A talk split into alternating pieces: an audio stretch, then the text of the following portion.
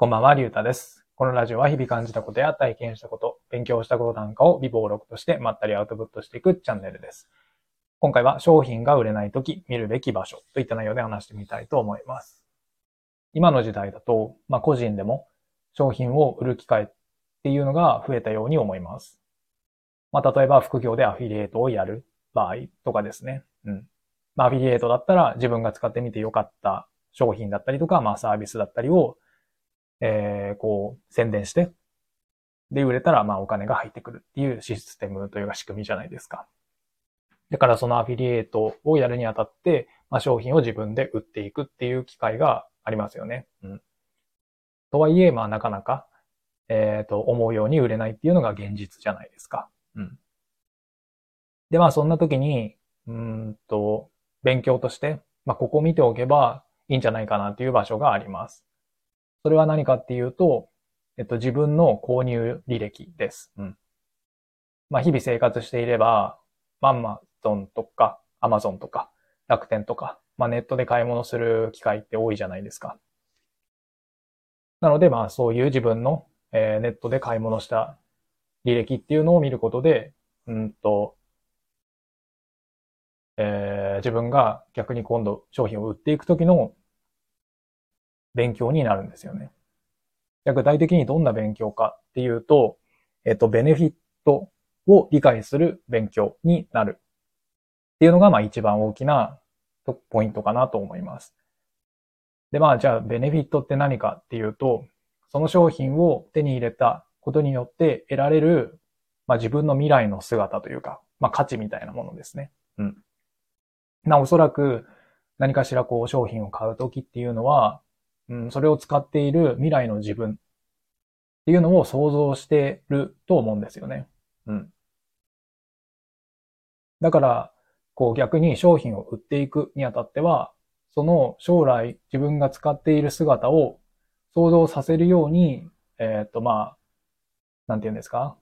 キャッチコピーをつけたりとか、画像を、えー作ったりとかっていうのをしていかないといけない。それがうまくいっていないから、えっ、と、自分が、まあ、アフィリエイトとかで商品を売っていく際になかなか売れないっていう事態になってると思うんですよね。なので、自分の購入履歴を見ることで、その自分が買うときにどういった未来を思い描いていたのか、どういったベネフィットを期待してその商品を買ったのかっていうことをしっかりと言語化することができれば、逆にその、えーっと、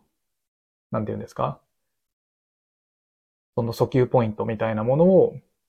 えー自分が売る側に回ったときに、えーっと、相手に、そのお客さんに対して示してあげることで、こうアフィリエイトとかの成績が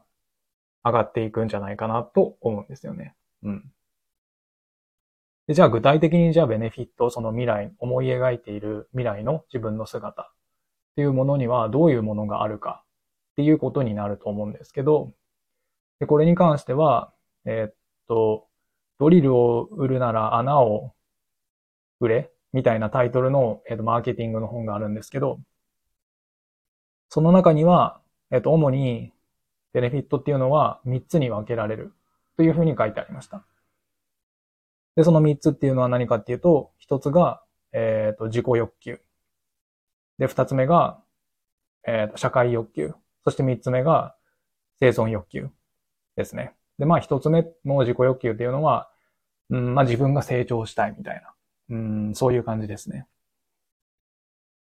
まあ例えばで言うと、僕の購入履歴を見て、まあ直近で何を買っているのか見たら、えっと、ミックスナッツを買ってたんですけど、あの、ピーナッツとか、アーモンドとか、それが、うんと、ごちゃ混ぜになってる商品ですね。で、まあこれを買ってたんですけど、で、まあた、このミックスナッツで例えるんであれば、えーこの、えっと、自己欲求であれば、うん、何ですかね、成長なので、うん、まあ、これを食べることによって、えー脳みそに栄養がいって、えっと、学習した、うん、なんていうんですか、ものが、こう、より脳み脳に定着することでスキルアップが図れますみたいな感じの訴求をしておけば、もしかしたら、うん、いいと思う人がいるかもしれませんね。うん。で、二つ目が、まあ、社会欲求ですね。これはまあ、周りからどう見られたいとか、そういうやつ、えー、社会とのつながりみたいなもの。だからまあ、そのミックスナッツの例で言えば、まあ、これを食べることで、うーん、なんでしょうかね。こう、美肌になって、美肌に良くて、えっ、ー、と、周りの人から肌綺麗だねと言われる。みたいな感じですかね、おそらく。で、三つ目が生存欲求ですね。まあ、これは、うん、ざっくり言うと健康みたいな感じかな。うん。で、僕がそのミックスナッツを買った、そのミックスナッツに対して期待したベネフィットっていうのが、この、えっ、ー、と、生存欲求で、まあ、このミックスナッツを食べることによって、うん、健康になる。例えば、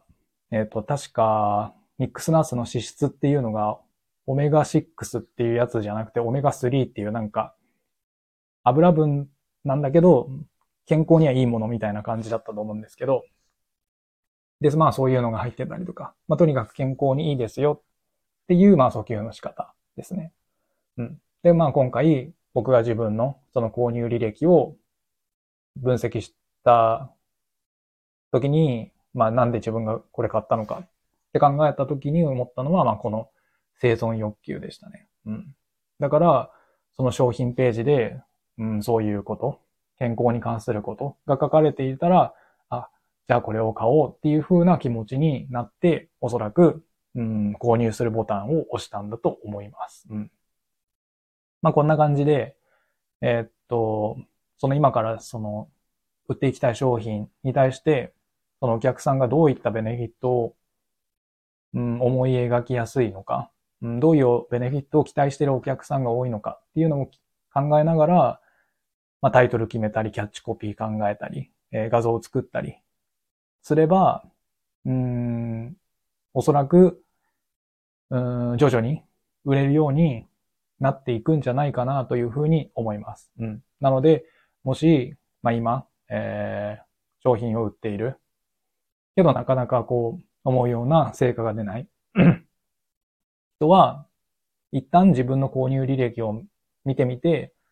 じゃあなぜ自分がそれを買ったのか。っていうことを、そのベネフィットを考えながら言語化していくことで、えー、っと、今度自分が商品を売る時になった時に、え売り方とかを、うん、より売れるような方法に変えていくことができるんじゃないかなと思います。はい。なかなかこう、説明しようと思ったら難しかったんですけど、まあとにかく、えっ、ー、と、商品を売りたいんだったら、売った側ばっかりの視点じゃなくて、買った側の視点を持ったらいいんじゃないかなと。それが一番勉強になるよね、という話がしたかった次第でございます。はい。というわけで、今回は、商品が売れない時に見るべき場所といった内容で話してみました。今日はこれで終わります。ありがとうございました。